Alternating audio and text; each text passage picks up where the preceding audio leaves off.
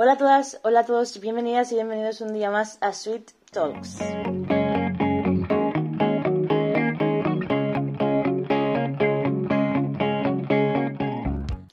Hoy estamos de celebración absoluta y es que además de que al fin tenemos el horario veraniego con nosotros y ya empieza a notarse el buen tiempecillo que además yo no soy vosotros y a vosotras, pero a mí me cambia por completo el estado de ánimo a mejor. Eh, y enlazando con sentirse bien, ¿vale? Estoy súper contenta porque vengo a hablar de un tema muy necesario, o al menos desde, eso, desde mi, mi visión, eh, y es la gestión de, del ego y cómo influye en nuestra autoestima y en nuestro día a día. Entonces, yo para eso hoy, por fin, porque la semana pasada sé que os quedasteis sin invitados, pero no pasa nada, ya os di yo la mini chapa. No, en serio, hoy tengo a la maravillosa Cruz García, tengo la suerte de poder contar hoy un ratillo con ella. Así que siempre hago una mini presentación, pero esta vez quiero que, que nos cuente ella porque creo que va a ser mucho más interesante escuchar cómo ella cuenta su, su historia. Así que creo ¿cómo estás? Bienvenida. Muy bien, amor. ¿Qué tal? Muy Gracias. contenta de estar aquí. La verdad que feliz de poder compartir contigo de este nuevo proyecto. Sobre todo de alguien que siempre hace cosas. Siempre en acción me parece fundamental. Gracias, bombón. Nada, a ti. Que yo iba a hacer una mini presentación, pero prefiero que te presentes tú, en plan, ¿quién es Cruz García? Bueno, Dime, de Cruz García, porque habrá gente que te conozca. total, sí, sí, que no. obvio. Pues Cruz García es una chica de Canarias que, bueno, estudió interpretación y danza y em, a lo largo de su vida su nivel de conciencia necesitaba encontrar un lugar y em, empecé a estudiar, a, a tratar. Para mí era fundamental en- entender el por qué me sucedían las cosas que me sucedían. Y eh, bueno, empecé con el mundo de la psicología, del coaching, de las terapias. Y hoy por hoy, bueno, también hay una parte de mí que se dedica a la parte de terapia. Maravilloso. Eh, yo os digo que Cruz está aquí porque yo a Cruz la conozco hace muchísimo. Mucho, era muy pequeñita también. y era un bebé. Y es cierto que volví a reconectar con ella hace poquito eh, a través de unas clases que tienen maravillosas, que hablaremos de ella también al final del podcast para que os quedéis con ello, con la info, porque de verdad que si sois bailarines y si no, también merecen muchísimo la pena porque se trata de abrir corazón. Así que luego, no os preocupéis, que luego voy a ello. Eh, y si he insistido en tratar este tema es porque me parece muy clave para empezar a, a ser feliz y disfrutar de tu vida de verdad. O sea, yo creo que al final el ego es algo que nos paraliza a todos cuando no somos conscientes de que está ahí. Y solo el hecho de darnos cuenta de que está pasando puede suponer un cambio muy fuerte en la forma de actuar de cada uno de nosotros. Al final es algo muy am, necesario. Eh, cosa que yo cada vez que veo tus clases me doy cuenta que, que todos los viernes como quito un pedacito de, de aquellos restillos de que quedan de, de ego, es maravilloso. Entonces, como quiero empezar por el principio, me encantaría que nos compartieses tu historia, porque yo creo que todas las personas en el mundo cuando empiezan algo lo empiezan con ganas y lo empiezan en su 100%. Entonces, ¿cuándo te diste cuenta tú que te querías dedicar a todo esto? A- al arte en, en sí. Bueno, yo, si soy sincera, creo que no recuerdo que um, algo que no fuera relacionado con el arte. O sea, yo recuerdo a una niña pequeña eh, um, que solo quería bailar. O sea, pero muy, muy pequeña. O sea, eh, muy pequeña. De hecho, tengo una historia, una anécdota, ¿no? De, de mi madre, que mi hermana iba a bailar sevillanas en un teatro muy importante que hay en Canarias, en Gran Canaria exactamente, y me estaban buscando y es que me había ido al escenario, yo tenía dos años. Quiero bailar, quiero bailar, pon una falda rosa mariposa que me baile. Siempre decía esa frase. Y recuerdo decirle a mi madre también que quería ser mayor para ir a bailar a un metro. Yo no sabía lo que era un metro. O sea, es muy fuerte porque yo quería bailar con un chico negro en un metro. Queríamos bailar en el metro. O sea, yo no sé. Sí, a- a- siempre ha habido algo así que me ha conectado con eso. He tenido la suerte que mi madre también se ha dedicado a la interpretación, además de, de Oh. no dedicarse como profesionalmente, pero sí que lo ha hecho toda la vida, eh, porque bueno, ella viene de otros tiempos, y eh, mi vida siempre ha estado conectada a eso. Nunca he tenido, o sea, no, no, no tengo recuerdos de una niña que no estuviera bailando. Yo solo deseaba que llegaran las fiestas del cole, las de Navidad, las de Carnaval y las de fin de curso, para poder hacer lo que me gustaba, porque lo que quería era hacer eso. Todos mis profesores sabían que Cruz iba a estar, que además a mí me llamaban Crucha, eh, ella no, no le interesaba otra cosa, que no fuera bailar o hacer la obra de, te- de teatro del cole, simplemente. Entonces, yo creo que no, no recuerdo todavía ese momento en el que yo no hubiera estado conectada. He estado desconectada también, pero ya mayor. Cuando ya te metes en otros lugares, eh, y no lugares feos, sino lugares un poquito más internos, donde entras en conflicto y ya sí que te desconecta. Y te olvidas Tú sí que decidiste en su momento decir, vale, pues ya que eso, tengo esto aquí, me voy y me voy a darlo todo, y, o, fue más orgánico? Mm, mira, orgánico iba a ser hasta el momento en el que tú entiendes que mm, tienes que hacer una carrera, se supone, eh, como en aquel momento. Yo tengo cinco carreras empezadas, ninguna terminada, tengo posiciones, tengo de todo. Porque al final uno quiere encajar. Durante mucho tiempo uno tiene claro lo que quiere hacer, pero uno quiere encajar, porque al final también la sociedad te lleva a ese lugar, ¿no? Es la educación que tenemos, no es culpa de nadie, pero realmente es como si estudias una carrera, una carrera normal, hablamos de un, abogado, de un arquitecto, de una profesora. Entonces, yo intentaba encajar, pero yo sabía dónde quería estar, porque yo solo quería estar en los carnavales, o solo quería ir al teatro, o sea, yo no, todo lo que pudiera hacer, lo iba a hacer simplemente para ser aceptada. Entonces, cuando decidí que ya estaba cansada de ser aceptada y que también era el proceso por el que yo tenía que salir, porque mi vida tiene su proceso, eh, me vine a Madrid. Lo que pasa es que me vine a Madrid en una edad ya mayor. Entonces, el camino fue mucho más, porque yo vine a Madrid en el año 99, pero luego volví a Canarias. Entonces, volví a, Madrid en el año 2008. En el 2008 yo ya era una señorita. Wow. Más grande, más mayor de lo que tú estás hoy por hoy. O sea, que también tienes un background mucho más grande de que no de estudio lo que tengo que estudiar en un sitio y ya me quedo ahí, sino que al final tú has dado muchísimas vueltas. Muchas, muchas vueltas. Y mucha, mucha pelea, mucha lucha y mucho encajar. Está bien. Eh, me gusta. Sí, está, sí, porque de hecho creo que al final es importante también escuchar historias como esas, porque eh, hablábamos antes las dos de, de cada uno tiene su historia y al final yo creo que es como la mayor parte de los artistas se piensan que hay como unos pasos a seguir, ¿no? Pues como cuando te sacas una carrera, que es como, eh, pues eso, la carrera, luego posita, luego el máster y luego prácticas y tal. Eh, no es así. no. ya la vida de hecho no es así, eh, pero es que parte de cuando eres artista, menos, porque al final es, lo que dicen, ¿no? ahora puede ser que haya un poco más de luz, pero es cierto que en su momento sí que habías necesidad de tener que tener algo de base. Sí, sí, sí. Y luego igual, claro, exacto. Igualmente hay un inciso, Esther, que me gustaría comentártelo porque lo has dicho. Y me encanta, ¿no? Porque sin querer hacemos distinción entre artistas y no artistas. Y es fantástico. Y te digo el por qué. Porque el artista no es especial. Porque un artista no es más especial que un panadero. El problema es que el artista ya cree que ser artista te convierte en alguien diferente. Y es que tú no dejas de ser una persona con un proceso, aunque luego los escenarios que se te van a dar van a ser el mundo artístico. Totalmente, tú sí. ¿Entiendes? Entonces yo creo que es muy importante empezar a quitarles ese especialismo. Está bien, es una carrera maravillosa, es una carrera llena de emociones, donde, bueno, es el lugar, ¿no? Donde uno se expresa desde la emoción, desde tal, es muy bonito, a la gente le encanta, es muy goloso, pero eso no te convierte en alguien diferente. No eres especial por ser un artista, excuse me, pero no. Sí, de hecho yo creo que también, y ahí me incluyo yo, nos han enfocado mal. Sí, porque yo recuerdo siempre el, hecho de que, uno, eh, yo cuando me fui de casa esto no era una opción, te quiero decir.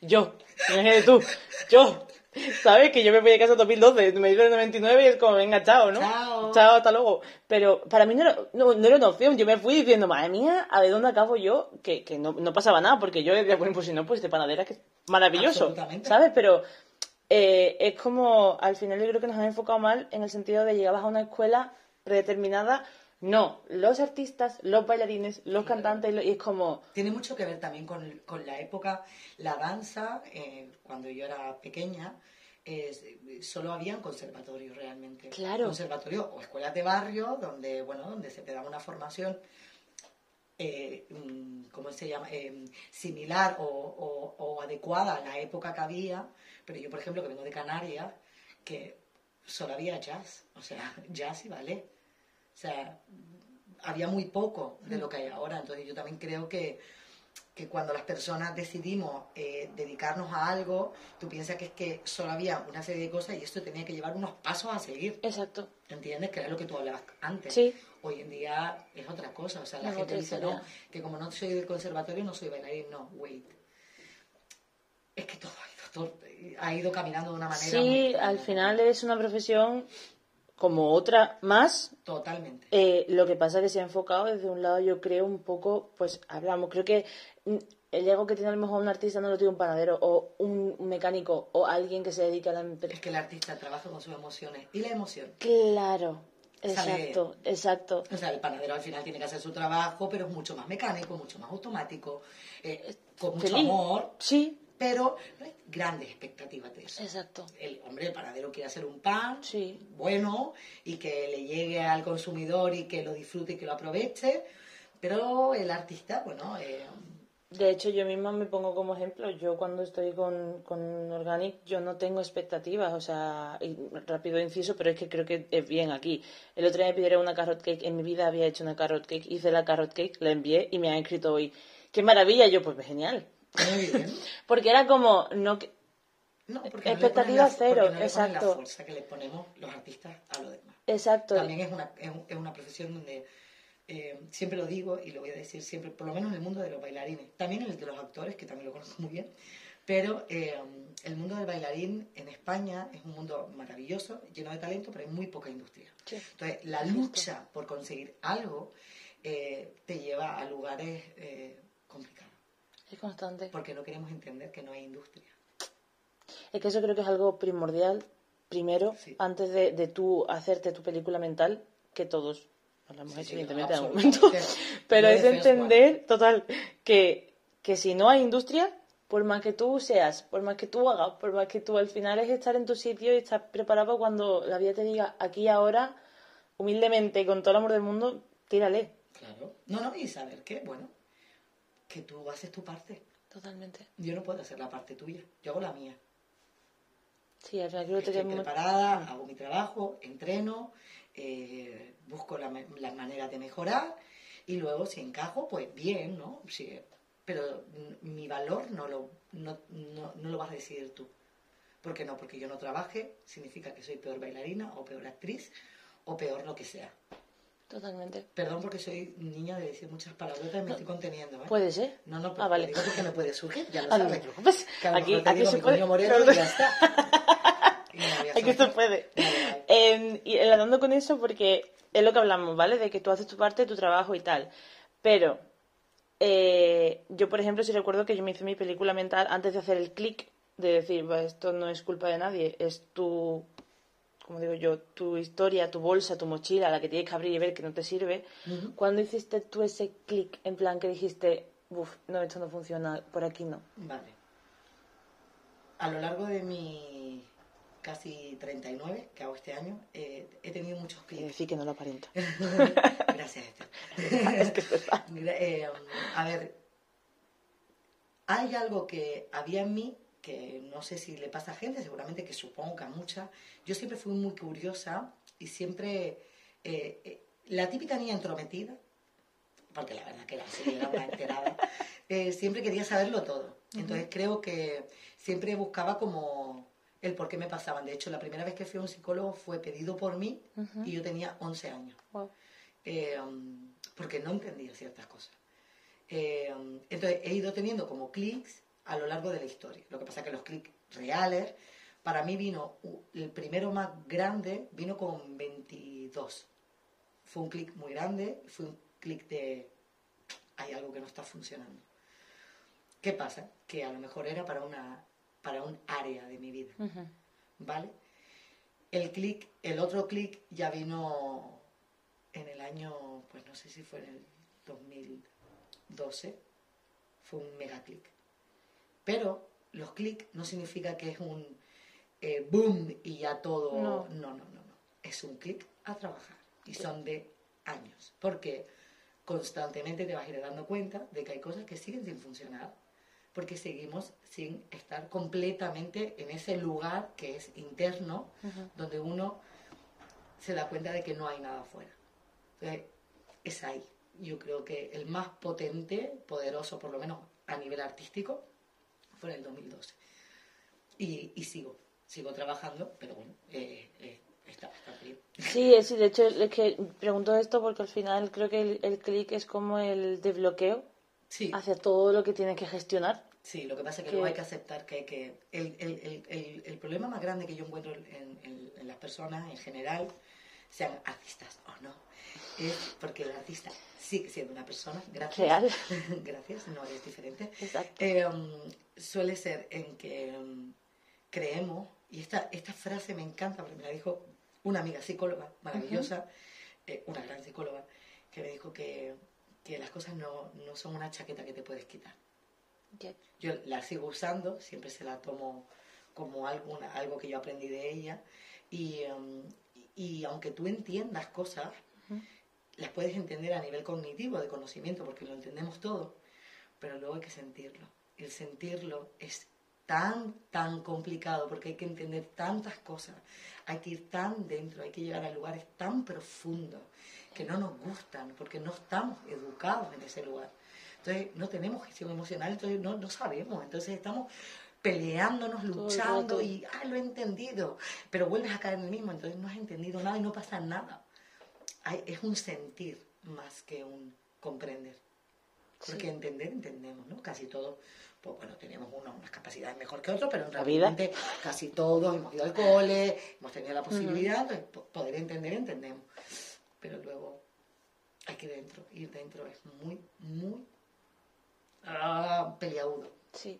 no nos gusta. Y además yo, yo me doy cuenta de que antes no, pero está viendo una época ahora como que hay gente que está despertando mucho de ese, como digo yo, esa inconsciencia un Este poco. despertar de conciencia que han dicho, ¿no? Que además está muy ahora. ¿no? Sí, pero hay que, yo, yo, y ahora voy a ir haciendo otra cosa, es como, hay cosas que no me cuadran, Vale. porque es como, ok, hay despertar de conciencia, pero como que ves que no, no, no es muy real, en plan, no, no es algo que realmente lo compartamos todos. Yo por eso, No.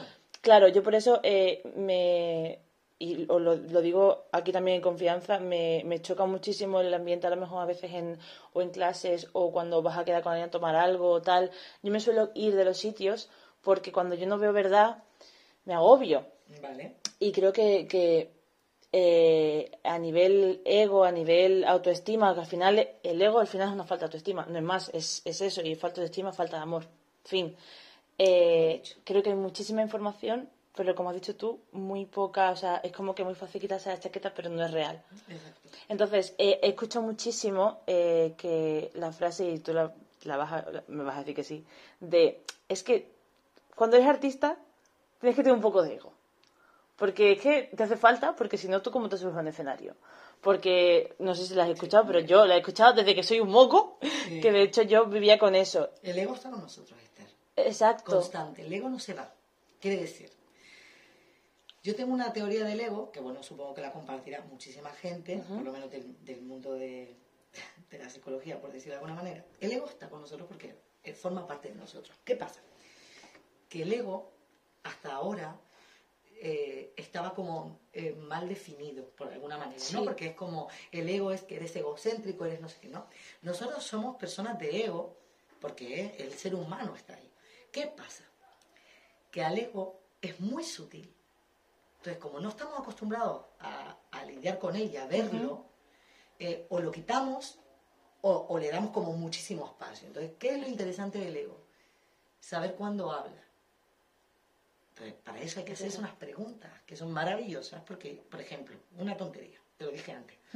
Yo voy a una clase y salgo llorando.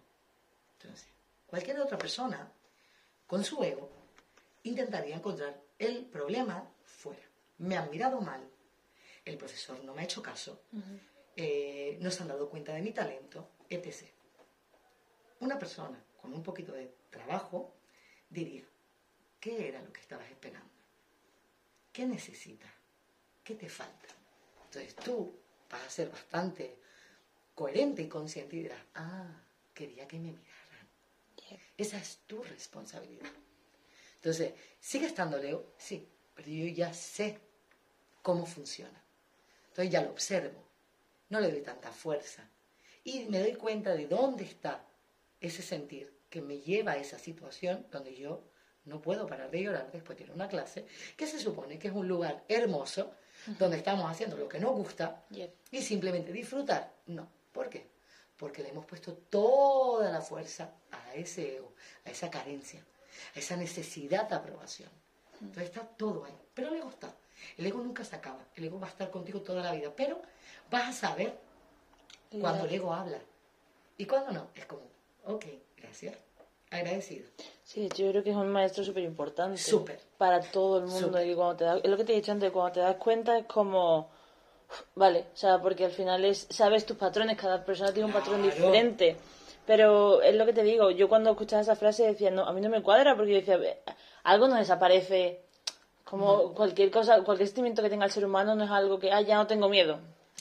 No, Además está en nosotros. y creo que hay una cuestión de educación, perdóname que te lo diga Esther, pero eh, hay una cuestión de educación que, que bueno, eh, la educación que tenemos es la que es. y, um, no hay un trabajo de gestión emocional. No, no lo hay. No hay un trabajo en la creatividad de los chicos, no pasa nada. Deberíamos ir cambiando gente, así que vamos a poner las pilas. Por favor. Pero sí es cierto que, um, que hay cosas que tenemos bloqueadas y además muy mal juzgadas. Ser egoísta, yo no soy egoísta. ¿Cómo que no? Forma parte del ser humano. Es que forma parte del ser humano. No vemos nuestra sombra. Y nuestra sombra es fundamental para saber quiénes somos, porque somos muchas más cosas. A mí me encanta, yo lo digo siempre en sesión a la gente que, tiene y siempre digo, ¿tú cómo te defines? Entonces todo el mundo siempre se define alegre, no, no, pero es súper guay, alegre, divertida, un poquito cabezota, un poquito, o te ponen entrecomillado, un poquito celosa. Cari, está bien. Es que forma parte de ti.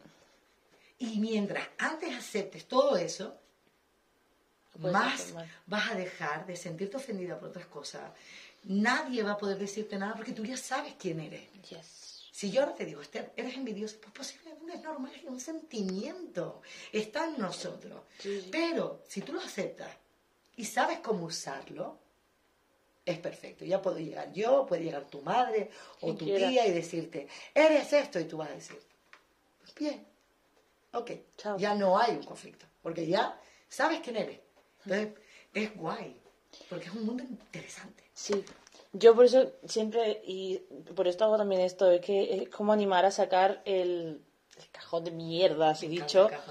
Cajón de mierda. porque es como, está bien, porque lo ves y es peso que te quita, vas viendo, como digo yo, cuando ves fotos viejas que dices, madre mía, ok, pero míralo de cara, porque al final es como. Yo soy la primera, a mí me ha costado muchísimo. Em, yo, por ejemplo, eh, me dan venazos de controlar por X, por B, por A, yo soy así. Entonces yo cuando me dan venazo, pues aquí tengo a las como, perdón, que ya estaba controlando a ti lo que tenías que hacer. Y yo lo digo, porque al final es como, es que forma parte de mí, al igual que soy súper extrovertida y soy súper buah, eh, es una parte que pues está ahí y, y, no pasa nada. Y es como, creo que a veces es necesario también dar la vuelta a la tortilla en el sentido de decir, vale, mira, esto es maravilloso, pero voy a ver qué me hace humano, que es lo que tú decías al final. Son muchas cosas. Es que somos muchas cosas. Y, y, y, además hay una cosa que es como que parece que no puede ser muchas cosas. Hay que ser una. Sí, eso, eso Porque totalmente. Nos enseñaron que cuando eres pequeño, enfócate en una cosa y te irá genial. ¿Y si soy más? Totalmente. Yo he sido camarera, profesora, he sido limpiadora, eh, he sido, bueno, soy porque sigue estando en mí, porque ha formado parte de mi vida. Eh, o lo típico de, ¿qué eres, más bailarina o actriz? Frase estrella. Y le digo, mm, soy cruz. Soy cruz. Y soy muchas más cosas, también soy camarera y, y lo que sea. Sí, el tema de etiquetas también me... es una cosa que también tiene que ir, desapareciendo. Sí, pero la etiqueta, el problema es que viene de, de, la infancia, porque nos han etiquetado, porque claro, nosotros venimos de unas personas que de la mejor manera lo han hecho y las etiquetas vienen de siempre. Entonces, si yo a Esther le llevo diciendo desde pequeña que es tímida, pues posiblemente Esther hoy por hoy crea que es tímida. Y a lo mejor Esther ya no tiene nada de tímida. Pero Esther lo ha adaptado y lo ha cogido como suyo. Sí, lo de las etiquetas, yo, igual, yo por eso también te he dicho que me dijese porque ya no puedo decir Cruz García, bailarina, actriz. Es que Cruz García no solo es bailarina, actriz, es que. terapeuta y, terapeuta y, y- limpiadora. Es que, go. es que- pero bueno, hay- a- a- obviamente tenemos que estamos Sí, haciendo sintetizamos, algo exacto, y bueno, exacto. que mañana hay un podcast de Exacto. camarera, pues también podríamos charlar. Por supuesto. O sea, que lo podría hacer perfectamente y de limpiadoras también. Me Sí, va al bien. final, al final todo, todo va enlazado, sí que es... Y mm, una cosa que me parece súper interesante, ¿tú qué dirías? Porque creo que a veces la gente lo confunde y a mí me gusta preguntar, porque yo tengo el propio concepto, pero ¿tú qué dirías que es para ti la autoestima en sí? Mm, fíjate, la palabra lo dice, ¿no? Auto, Ujú. estima. Para mí es el amor propio. ¿Qué pasa? Que para mí el amor propio, eh, ya de cuna, nos viene absolutamente eh, castrado. ¿Por qué? Porque por la educación a la que han estado nuestros papás, nuestros abuelos y la educación que tenemos, es una educación donde es más importante la opinión del del otro que la tuya propia. Entonces nuestros papás, con todo su amor y con todo esto de que los niños no, pues que encajen, que los niños tengan una buena vida, eh, se han olvidado a- eh, de hacernos personas independientes y con, y con buen amor propio. Un amor propio no significa que el niño vaya eh, siendo una persona tirana, eh, soberbia, porque si no, es darse valor. Para mí la autoestima es darte valor. ¿Qué Totalmente. tienes? ¿Qué es tuyo, mi amor? ¿Qué, qué, qué puedes aportar? ¿Qué, qué, qué, qué sale de tu corazón? Y está bien. Lo que pasa es que como todos tenemos que ir como en rebañito, pues bueno, pues hacemos como clones, ¿no? Entonces, y si encima la niña, tu amiga, y su madre, y su madre es importante, entonces tú si la niña te sabe, tú no te preocupes. Pues, tú vas perdiendo todo eso que nace de tu, de tu animal de dentro, ¿no? El, el ocupar tu lugar, el poner límites, ¿eh? por ahí no pase. Todo eso yo a la gente que veo, casi, casi nadie sabe poner límites.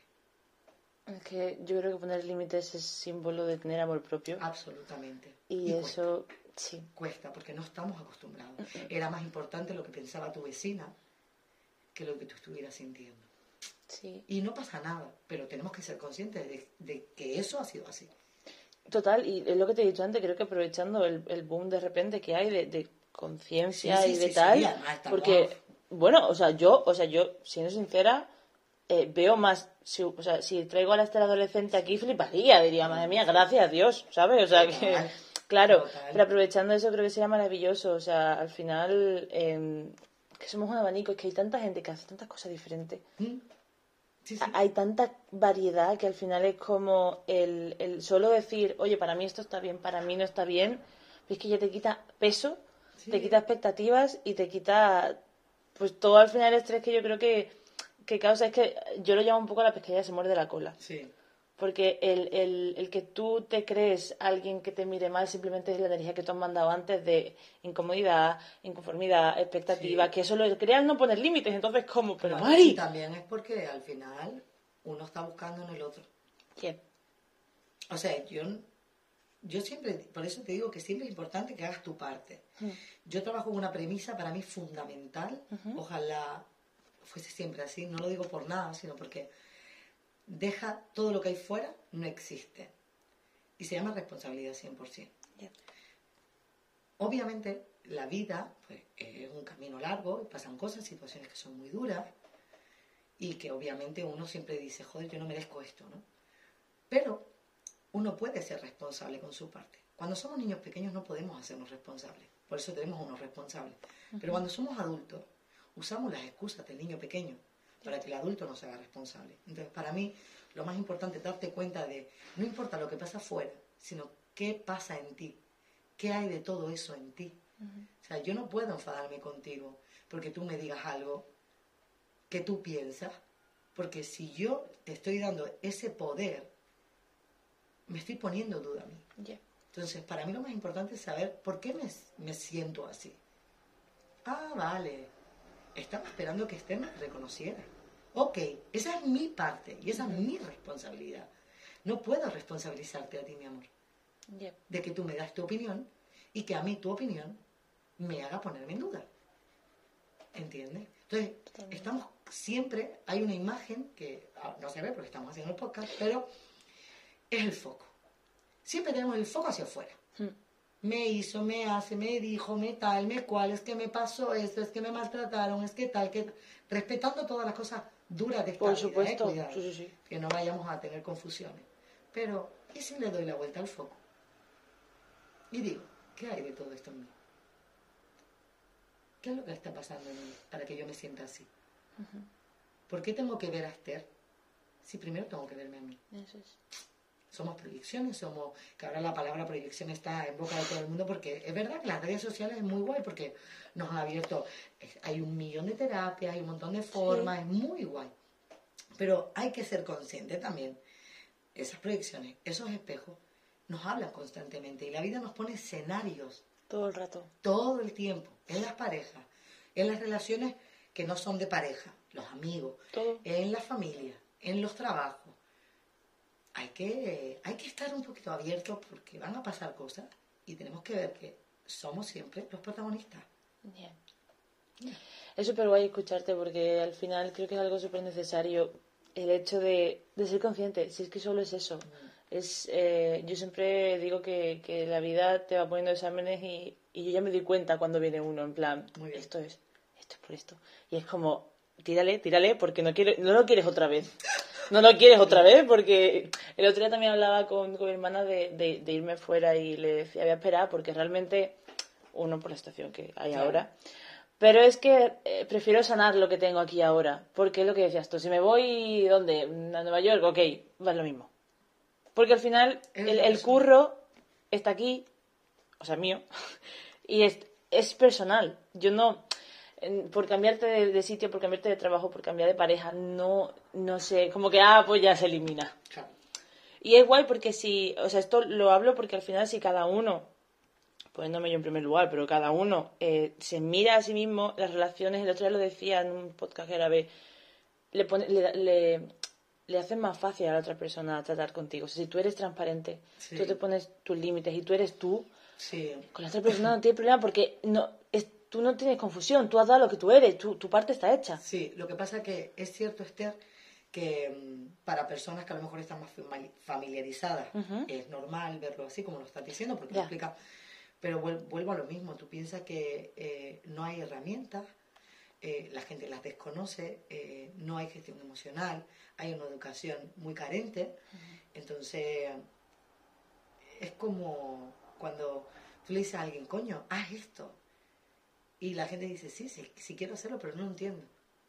Porque Correcto. también es, que es como, son muchas cosas, entre que son tus propias excusas porque no quieres avanzar, porque, pero tú no sabes que son excusas, porque realmente es algo que está muy dentro de ti, muy normalizado. Entonces, tú estás diciéndote algo y te estás repitiendo una historia que para ti es real. Normal. Entonces, claro, ¿qué hay que hacer? Hay que buscar ayuda. Y no hay que buscar ayuda porque tengas un problema. No. Ir a terapia es fundamental, sobre todo para que aprendas a conocerte, para que aprendas a tener herramientas. Realmente no es como antaño, porque antaño ir al psicólogo, ya te digo, yo fui por primera vez con 11 años porque quise. Ah, estás loca, era típico, ¿no? Ese Sí. comentario. Yo no tengo ningún problema, yo no tengo ningún problema. Ok, es que la vida es esto. Y además para mí yo tengo algo que siempre les digo a, lo- la gente, y es que para mí es mi opinión. ¿eh? Eh, bienvenida, Case. nuestro presente es el resultado de un pasado mal gestionado. Totalmente de acuerdo. Te vaya bien o no te vaya bien, las cosas que te surjan vienen de ese lugar del pasado. Y ese pasado normalmente está en la infancia. Y hay que encontrar los orígenes. Porque van pasando cosas. Y muchas. Claro. Entonces, bueno, pero tampoco puedes obligar ¿no? a que la gente eh, tome conciencia sobre eso. Pero bueno, me alegro de que ahora las redes sociales no. Te, te traigan un libro, te traigan un, un podcast interesantísimo, o te, o te traigan personas que te puedan inspirar, o que tú tengas a una persona tan alta, colocada, que de repente le hagas caso. Bueno, pues si es una tipa interesante y que te va a poder dar, está muy bien. ¿Qué pasa? Que luego vas a llegar a tu vida cotidiana y vas a decir, joder, si yo leo, voy a esto, ya amor, pero es que hay que tener, primero hay que ser coherente con todo. Y por mucho que tú leas, si no lo metes dentro y lo entiendes y es un sentir, pues por mucho que lo entiendas con la cabeza no te va a funcionar. Entonces volvemos a esa pescadilla que se muerde la cola que decías tú. Es que al final toda la información, o sea, y yo lo digo aquí, yo sí, yo, yo tengo esta forma de pensar porque yo llevo yendo terapia desde que tengo... Cero. claro, o sea, Cero. no, pero desde que yo me dejé Claro. que me ayudasen, yo tenía 16 años, 15 años, tengo 25, cuidado, cuidado que, que yo llevo, Claro, que no saco mierda, mal, no, claro, claro, que no que- y como digo yo, ahora estoy encontrando el equilibrio, pero yo llevo como casi 10 años dándome caña porque hay mucho que sacar, entonces al final que lo que leemos y lo que escuchemos sea una, un medio que te lleve Claro, a decir, oye, voy a currar conmigo, tío, porque me estoy dando cuenta de que estoy escuchando cosas que yo no había visto antes, ah, esto tiene que haber más. Lo que pasa es que luego hay que meterlo. Exacto. Ah, y eso Entonces, es más difícil. Sí, pero lo que quiero animar, si lo escuchando esto, hazlo, porque, madre mía, no voy a contar yo aquí mi historia y Lucha tampoco, porque No. entonces, entonces aquí no nos da la vida. ahora. Exactamente, pero no es poca cosa. No. es poca cosa. Y cada cosa cuenta, cada te das cuenta. Y yo me he dado cuenta de que hay cosas que, claro, yo era muy pequeña y yo de eso no me acordaba hasta que yo he indagado y he dicho, madre mía. Es que hay que rascar. Hay que rascar duele. mucho. Rascar duele, porque el niño pequeño tiene que sobrevivir y el niño pequeño va creando Yep, pues, a un personaje. Entonces tú tienes que saber cuándo es el personaje. totalmente. Y necesitamos eso, sobrevivir, encajar, que nos quieran, que nos quieran. El ser humano solo quiere que lo quieran. Es el amor. Hay que quererse a uno mismo. Pero fíjate, algo tan bello como el amor nos tiene toda la vida sufriendo. Entonces hay algo que no está conectado. en- em, o sea, pedí ayuda, apoyo en el sentido de voy a que me A que me apoyen y a que me enseñen, exacto. Porque lo que ha dicho Cruz antes, creo que yo hubiese agradecido muchísimo que me hubiesen ayudado a gestionar mis emociones desde que era pequeña, Sí. muchísimo. Y creo que ahora hay mucha oportunidad, hay muchas personas que se dedican a ello. Y... Pero tiene que ser algo en el colegio. Yo estoy, mm, Sí, me encantaría eh, hacer una de estos de firma Sí. para conseguir que la educación tenga una parte emocional. Creo que yo es te apoyo al fundamental. 100%, ya tienes una.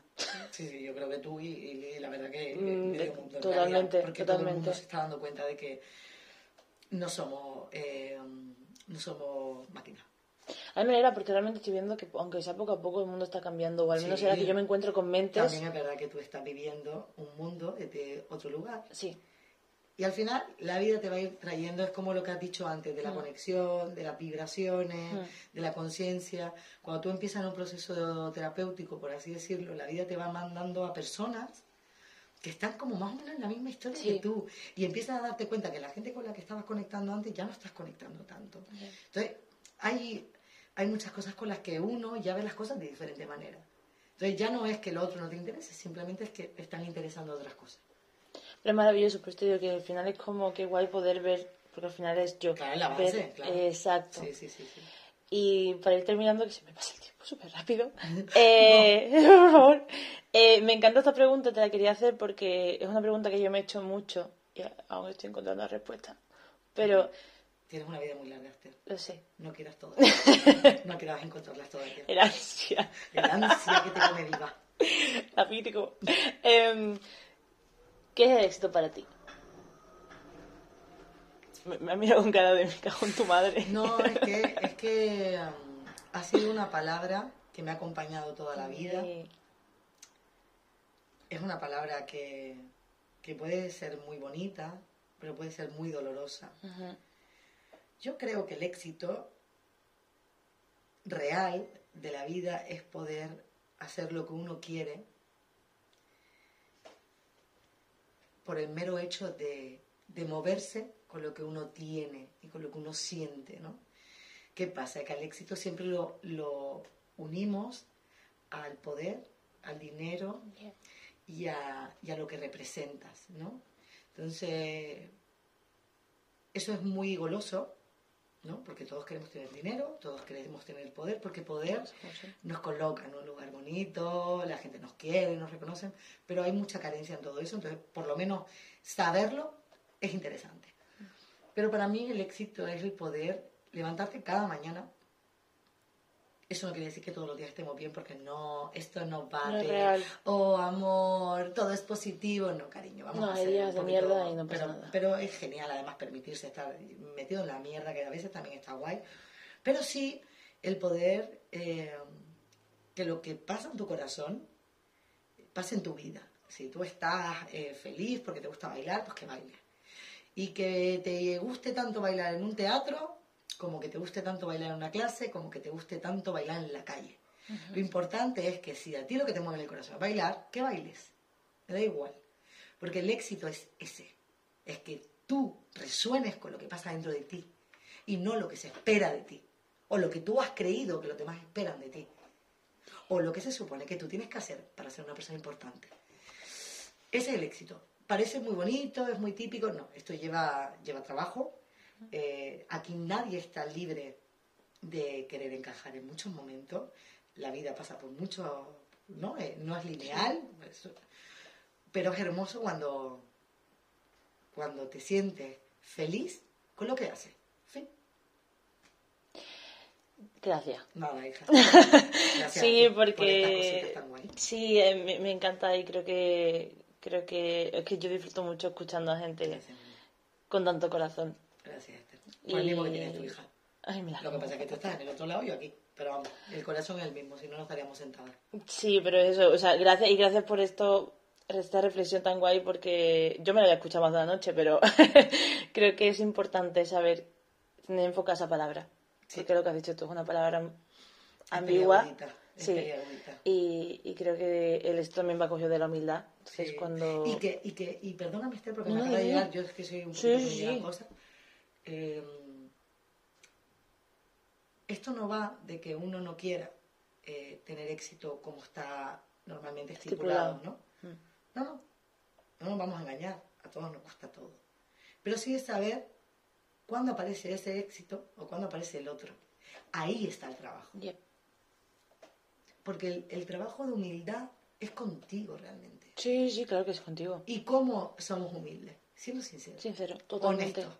Yo creo que la palabra que más me gusta en la historia de la psicología o del mundo místico, y yo no sé ni cómo Espiritualidad. porque la espiritualidad es la honestidad y la vulnerabilidad. Sí, Ser vulnerable para mí te hace libre. es, es de valientes, pero es cierto. Sí, pero está, está, por eso le llama valiente, fíjate. Nos han explicado que ser vulnerable es malo, porque te pueden hacer daño. Si la gente sabe que te puede doler, es daño. No te abras, no le cuentes tu vida a la gente que te pueden hacer daño. Cuando tú eres vulnerable y sabes quién eres y realmente aceptas quién eres, nadie, nadie, nadie puede hacerte daño. ¿Por qué? Porque la responsabilidad 100% es tuya, amor. Tú ya está. Pues me quedo con este super mensaje. Es nada. Muchas gracias. tengo aquí a su, gracias a ti, a su pequeño Gru. Gru, que de verdad, bueno, de pequeño tiene mucho. Mi que ahora es a maravilloso. tirarse.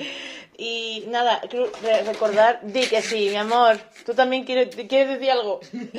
Recordar que, bueno, Cruz está dando clases eh, maravillosas. ¿Quieres explicar rapidillo qué es UMI? Bueno, Para la pues, gente que sí. sí. Bueno, Juamay es una clase sesión donde mm, venimos a conectar con la esencia, ese es el objetivo principal de la clase. Está partido en tres partes. Una primera es un poquito de conexión, yo le llamo así para que nadie se asuste, pero es un lugar mágico donde poder ser uno mismo sin más. Una segunda parte de trabajar el freestyle porque desde, desde las pautas, Gru ahora mismo está viviendo, chicos, no olvidéis, Es- un eh, caballo. yo siempre digo que aquí pasan cosas Pesa- maravillosas. pesa 40 kilos, lo siento. O sea que estáis escuchando un caballo beber. Eh, bueno, el freestyle pautado, porque creo que cada persona tiene una esencia y tenemos que buscar cuál es el movimiento que tenemos, porque eso nos va a ayudar mucho a nuestra identidad. Y luego una parte con cámara, porque no deja de ser un trabajo, pues obviamente que está hacia afuera. Y entonces, pues vernos nos ayuda mucho. Así que eso es Guamay, os espero los viernes de 12 y media a 2 en Elite Studio. Yes, um, venid. Seguramente me encontréis allí, o sea, venid porque no salgo, no salgo de ahí. Eh, podéis seguirla eh, en su Instagram, eh, ya eres suficiente, que de hecho comparte información súper valiosa. A mí, yo os apoyo a que la sigáis porque creo que es. Son mensajes que de repente abres Instagram y te sale el mensaje que dices tú, Ah, ¡ah! muy bien. ¡ah, gracias! Gracias. Es, es nice y bueno, pues su cuenta personal, si no me, me equivoco, es arroba cruchita Cruchita, con con, X. X. ¿Vale? Así que me despido por hoy. Gracias, Cruz Gracias de corazón. No, es gracias, maravilloso escucharte. Muchas gracias a seguir escuchando estos podcasts tan necesarios. Sí, eh, nos vemos la semana que viene. Ten una feliz semana y seid muy felices. Besito.